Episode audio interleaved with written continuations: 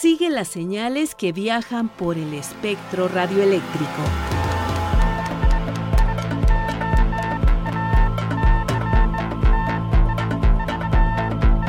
Sintonía libre. Sintonía libre. Un ancho mundo de frecuencias.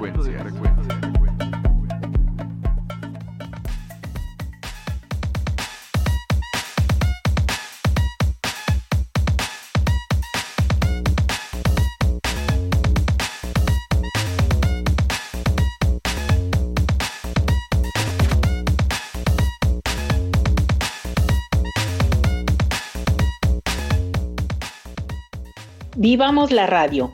Iniciamos esta emisión con el gusto de siempre, saludando a la comunidad diexista y apasionada de la radio.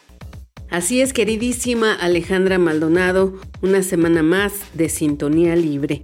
Hoy concluimos con la entrevista que le realizamos a Marco Antonio Guzmán Garnica, quien junto con Jessica Martínez Herrera diseñaron una página web que busca ofrecer información de educación sexual integral a jóvenes. Por su parte, Luis Alejandro Vallebueno nos hablará de Radio Liberty, Radio Europa Libre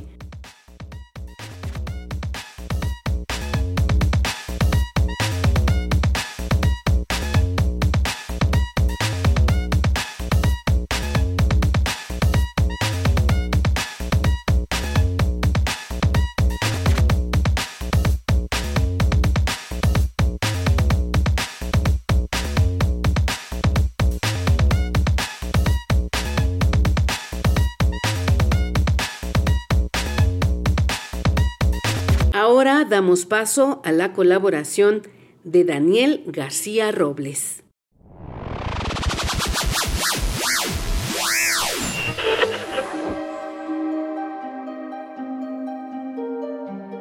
La guerra como antónimo de paz significa un conflicto armado entre países o grupos dentro de un país, pero también puede traducirse en un conflicto de narrativas mediáticas. La narrativa puede aumentar las tensiones o mantener las condiciones para la paz en un contexto determinado.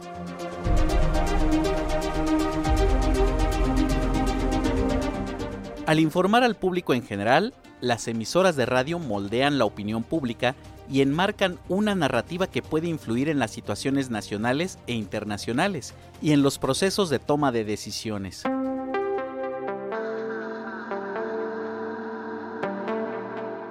En efecto, la radio puede alimentar los conflictos, pero en realidad la radio profesional modera los conflictos o las tensiones, impidiendo su escalada o propiciando conversaciones de reconciliación.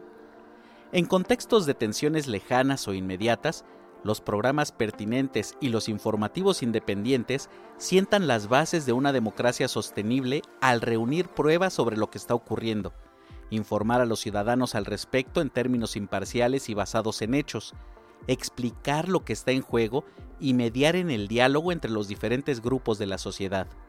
La radio es un actor importante y una parte esencial del mantenimiento y la transición a la paz. Forma parte de su función prestar servicios esenciales y sacar a la luz temas de interés, presentar asuntos que merecen la atención de autoridades y ciudadanos y darles relevancia.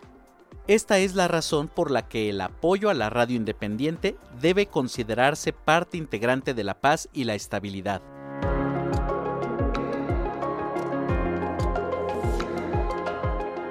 En el Día Mundial de la Radio 2023, la UNESCO destaca el trabajo de la radio independiente como pilar para la prevención de conflictos y la consolidación de la paz. La radio continúa siendo uno de los medios de comunicación más reactivos que existen, al tiempo que va adaptándose a los cambios del siglo XXI y ofreciendo nuevas formas de interacción y participación en temas de interés, especialmente para los más vulnerables.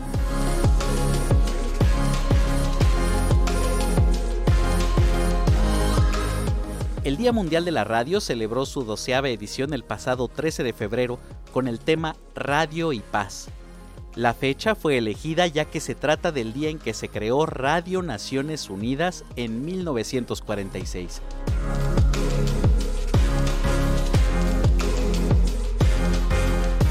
Yo soy Daniel y te invito a que continúes con nosotros. Esto es Sintonía Libre, un ancho mundo de frecuencias. Sintonía libre.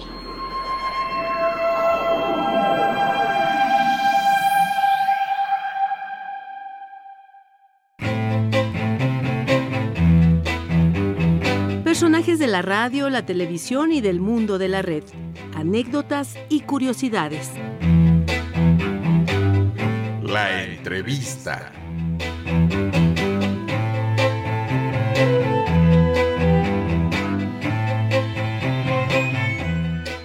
Nos da mucho gusto continuar la conversación que hemos mantenido en sintonía libre con Marco Antonio Guzmán Garnica, quien recientemente obtuvo la maestría en Diseño, Información y Comunicación. Él es egresado de la Universidad Autónoma Metropolitana, Unidad Coajimalpa. Muchas gracias por aceptar la invitación para este programa. Nuevamente muchísimas gracias, muchísimas gracias por la entrevista y muchísimas gracias por el espacio porque hablar de lo digital creo que cada vez se ha vuelto más relevante y más importante y que espacios como el de ustedes le den esa importancia creo que es bien valioso. Muchas gracias. Al contrario, muchas gracias a ti, Marco Antonio. Les queremos decir a nuestros radioescuchas que Marco Antonio, junto con Jessica Martínez Herrera, diseñaron una página web que lleva por título Vivir el conflicto, una mediación interactiva para la resolución de conflictos familiares con perspectiva de género basada en los ejes de la salud integral y sobre esta página vamos a platicar el día de hoy con Marco Antonio. Marco Antonio, ¿Cómo viven en esta era digital los jóvenes su sexualidad? Pensando en todas estas opciones que tienen ahora, en esto que escuchamos que se llama los OnlyFans, que algunos adultos ni siquiera entendemos bien a bien de qué se trata. ¿Qué está pasando ahora con la sexualidad? Digo, claro, son otras generaciones y qué tenemos que hacer los adultos como para entender estas nuevas expresiones de las nuevas generaciones? Claro, de entrada, lo que nosotros detectamos en el estudio es que hay un gran interés de los jóvenes por aprender sobre su sexualidad, pero no solamente sobre temas relacionados a la educación reproductiva, es decir, no nada más tiene que ver con relaciones sexuales o tiene que ver con enfermedades de transmisión sexual o tiene que ver con eh, prevención del embarazo, sino los jóvenes se están acercando a temas más allá, incluso emocionales, ¿no? Que tienen que ver, como les comentaba, sobre eh, relaciones tóxicas, cuestionarse sobre las expresiones de género, la diversidad sexual, reproductiva, y han encontrado ahí una forma de expresarse, una forma de generar contenidos, levantar la mano e incluso decir, yo soy esta persona con estas preferencias. Te podría decir que en muchos sentidos es un lugar de mucha experimentación. ¿No? En términos de expresión y de búsqueda de información, porque en estos lugares se habla sin tapujos, se habla sin censura y en muchas ocasiones, y ahí es donde viene esta segunda cara de la tecnología, porque si bien te ofrece mucha información, pues no precisamente es de calidad, también hay un factor muy importante de riesgo. ¿De riesgo en qué sentido? En estar mal informado, en consumir contenido que no necesariamente atiende a la edad de las personas que lo están buscando te podría decir que hay páginas que son abiertas y que justamente como lo comentas, por ejemplo, un OnlyFans o páginas de citas, donde hay personas que no necesariamente tendrían que estar por el desarrollo psicoemocional que tienen los chicos, lo cual evidentemente abre puertas y abre cuestionamientos que de muchas maneras no tendrían por qué estar abiertas en esas edades o no de esa manera, sino debe ser de manera muy acompañada. ¿Qué podrían hacer los adultos? Creo que tiene que ver más con adentrarse a estos nuevos medios digitales, comprender cómo funciona la información dentro de estos medios digitales para no cerrar la puerta de manera rotunda, porque los jóvenes ya viven ahí, los jóvenes ya están ahí, no los adolescentes, cada vez más su primer fuente de información es Internet, sino creo yo que tiene que ver más con conocer el medio y hacer un acompañamiento de esta información explicar, platicar y mantener un diálogo abierto para poder contestar las dudas que tengan los adolescentes en un tono y en el tiempo pues adecuado para ellos. Como comento, sin abrir puertas que no se tendrían que abrir por cierta edad o sin dar información que no es necesaria. Y bueno, pues llegó la pandemia y como a todos nos cambió la vida, Marco Antonio. Y en tu área de estudio, ¿puedes contarnos un poco con quién has trabajado en este diseño de la página web que lleva por título Vivir el conflicto, una mediación interactiva para la resolución de conflictos familiares con perspectiva de género basada en los ejes de la salud integral? Claro, mira, justo como tú lo dices, la pandemia fue un catalizador de muchas problemáticas sociales, económicas que pues vienen a, venimos arrastrando como sociedad, ¿no? Em, nosotros trabajamos directamente con adolescentes de 15 a 18 años de edad que tenían como inquietud informarse en entornos digitales respecto a su sexualidad.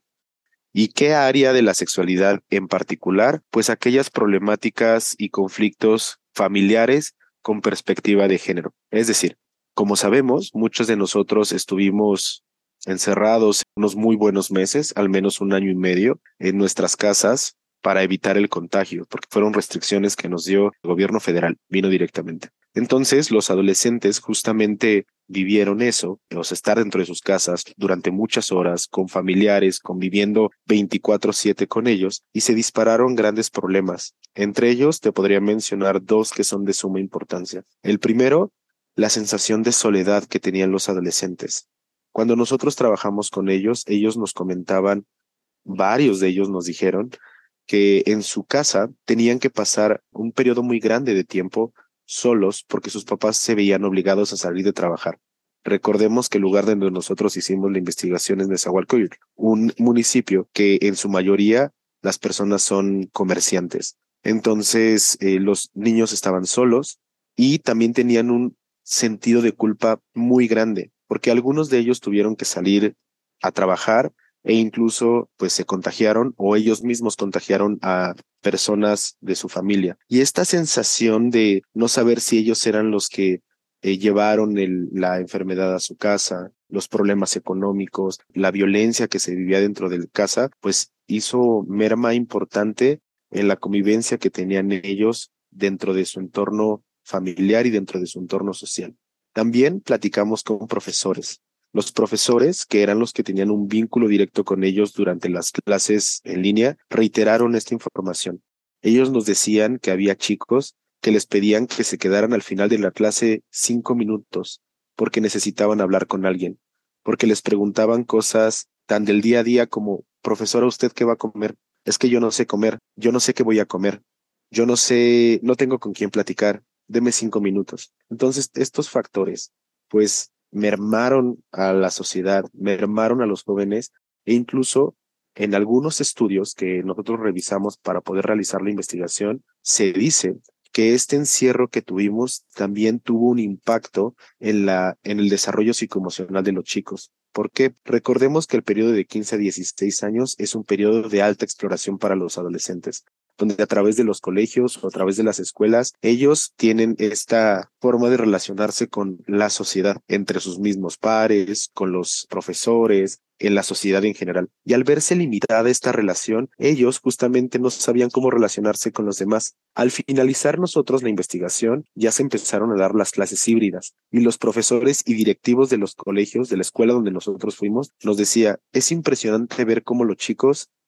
por cualquier cosa que sucede, comienzan a pelear o incluso están ávidos de tener un amigo porque tienen mucho tiempo que no lo tienen. O había otro caso que ellos decían, es que en la escuela estamos presentando tipos de relaciones que nosotros no veíamos. Por ejemplo, una trieja, es decir, una relación de tres personas. Entonces, ese tipo de manifestaciones donde se exacerba la necesidad de tener vínculos emocionales y vínculos sociales con las personas, también es un fenómeno que se empezó a dar a partir de la pandemia.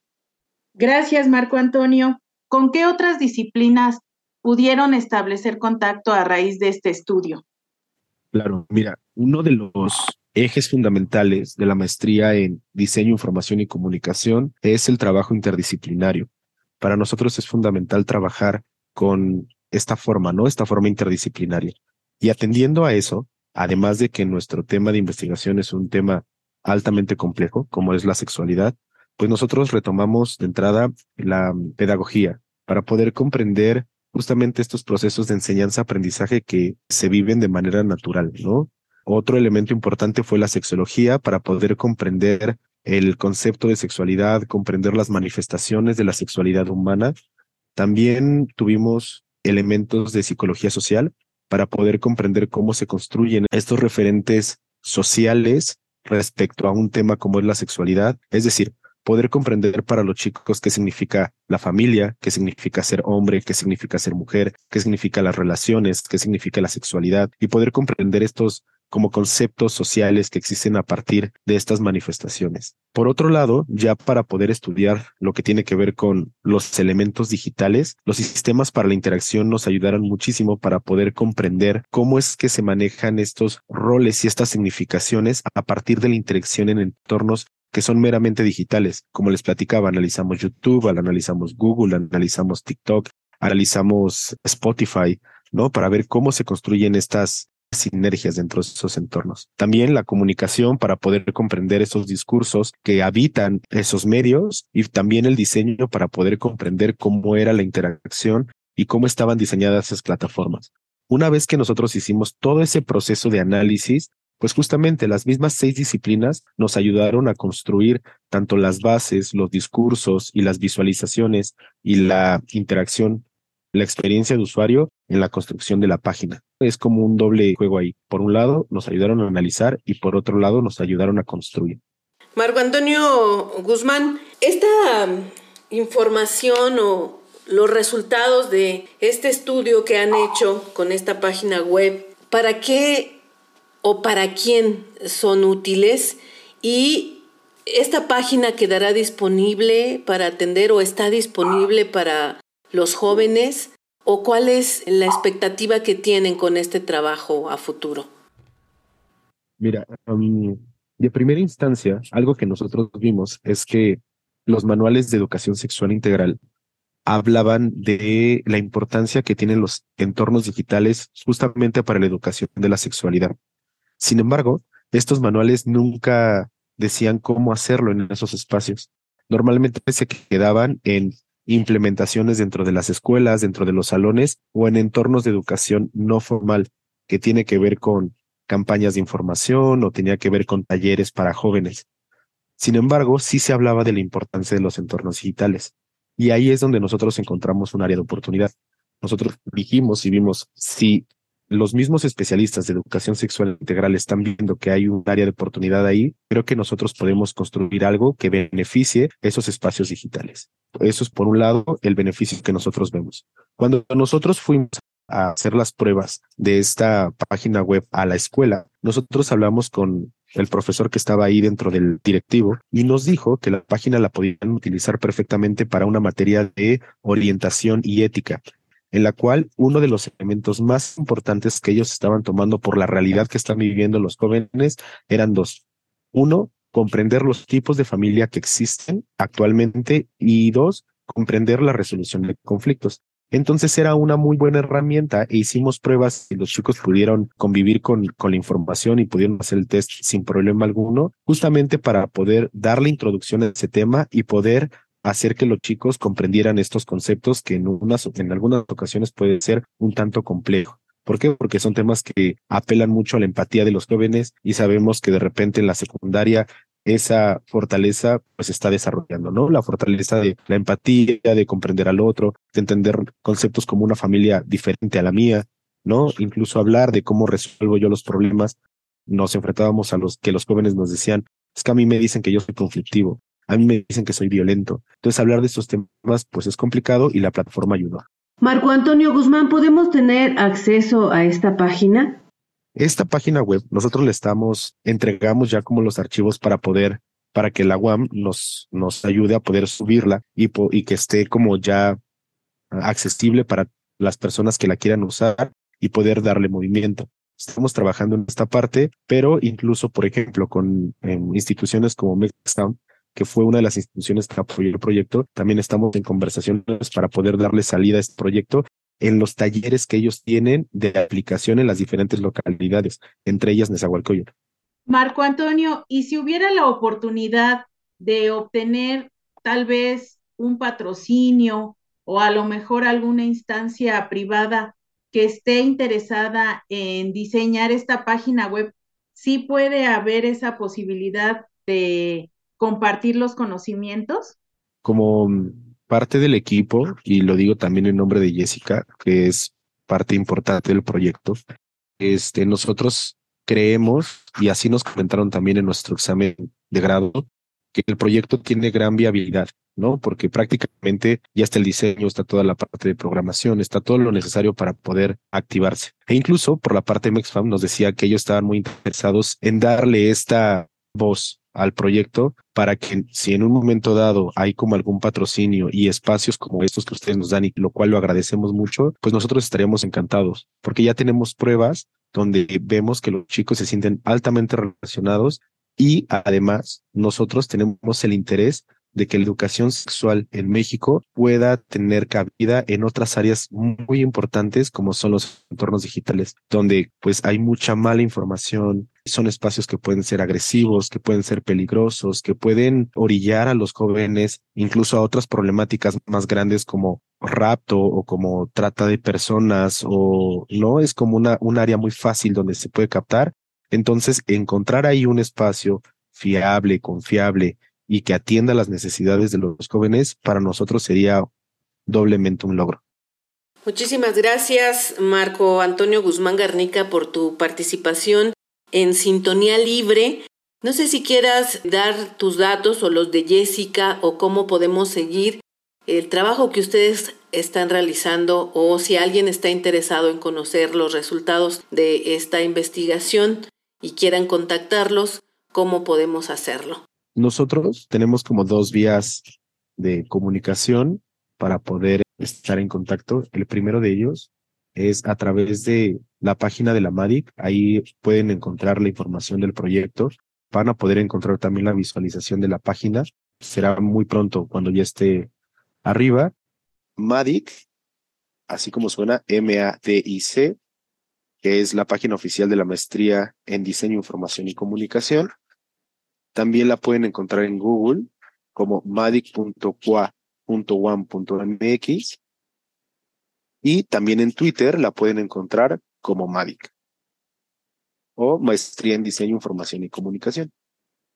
Y ahí ustedes pueden encontrar también los canales de comunicación con la universidad, que el Facebook es Madic, el Twitter también es Madic, el correo es madic.correo.qua.one.mx o en nuestros correos personales, que el mío es marcogarnica21 gmail.com y el de Jessica es Jessie con doble S Herrera 801 arroba gmail.com.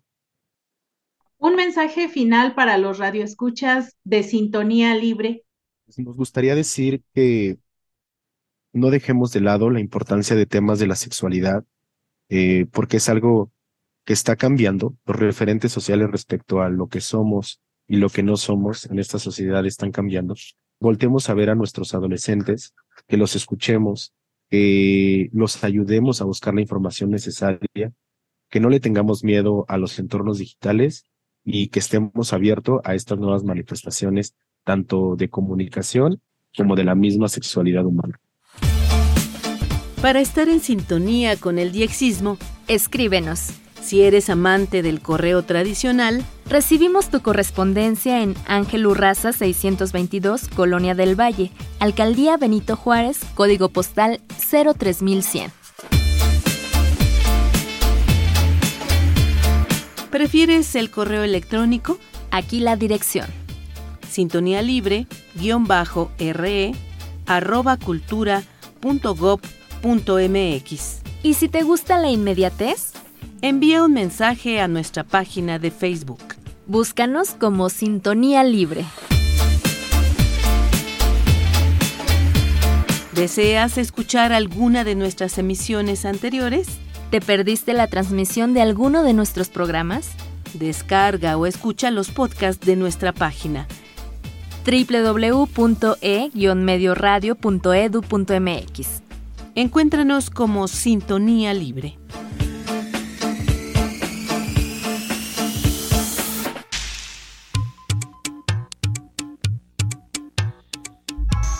La onda de Vallebueno. Buenos días, buenas tardes, buenas noches, queridos amigos oyentes de este su programa Sintonía Libre, el espacio dixista que cada semana nos regala Radio Educación. Les saluda desde Morelia, Michoacán, su amigo dixista Luis Alejandro Vallebueno. El día de hoy vamos a hacer una remembranza de lo que fue Radio Liberty, Radio Europa Libre, emitiendo desde las playas de Pals, en Cataluña. En 1951, ya en plena Guerra Fría, un Comité Americano de Libertad para Europa va a destinar fondos de hombres de negocios para la transmisión de programas, entre comillas, de libertad. Hay que decir que en 1951 estamos en el momento más difícil de la Guerra Fría, que este comité en realidad era una organización pantalla de la Central de Inteligencia Americana para poder emitir propaganda hacia Europa. En 1953, esta emisora, esta organización, va a tener una nueva sede en Múnich, desde donde va a transmitir programas tanto a la Unión Soviética en 14 lenguas como a los eh, países satélites del Pacto de Varsovia. En 1956, los programas de Radio Europa Libre van a ser emitidos desde el Amperheim en Alemania, lo que le permitía ser interferidos muy fácilmente por la red de espionaje de jamming de la Unión Soviética. Es así como el gobierno norteamericano se lanza a buscar un nuevo centro transmisor a 3.000 kilómetros de distancia de Moscú, la distancia óptima para poder emitir sin interferencias. En 1956 se va a firmar un convenio con el gobierno de Francisco Franco y se van a emitir estos programas. Desde la emisora de Playa del Pals. Es importante recordar que España estaba en una dictadura y que se hablaba de libertad desde un país que carecía de ella. El centro transmisor de Playa de Pals tenía cuatro transmisores marca Collins de 250 kilovatios y uno marca Brown Boveri con antenas rómbicas direccionadas hacia el este. Radio Europa Libre hablaba en 17 lenguas, 72 horas al día para emitir tanto a Europa como a la Unión Soviética. Tenía censura de prensa, cultura, deportes, cartas de los oyentes y música, jazz y rock que nos escuchaban en las emisoras soviéticas. En 1974, con la revolución del clavel en Portugal y la muerte de Franco, no se sabe qué hacer con las emisoras y se mantiene un concordato especial con los Estados Unidos que le permite mantenerlas hasta el año 2000. En el año 2000, ya con los atentados de las Torres Gemelas, el interés de los Estados Unidos por mantener una guerra radial ya no está en Rusia, ahora está en Afganistán, por lo que el centro transmisor de Playa del Pals deja de tener importancia. Sus antenas son demolidas y sus transmisores son enviados a Washington. Hasta aquí me recuerdo de lo que fue Radio Liberty, Radio Europa Libre, desde Playa del Pals. Les mando un saludo y los veo la próxima semana. Que la sintonía sea libre y las experiencias de escucha compartidas. Te esperamos en nuestra próxima emisión. Así llegamos al final de este programa. Participamos Luis Alejandro Vallebueno, Daniel García, Alejandra Maldonado y Marlene Reyes.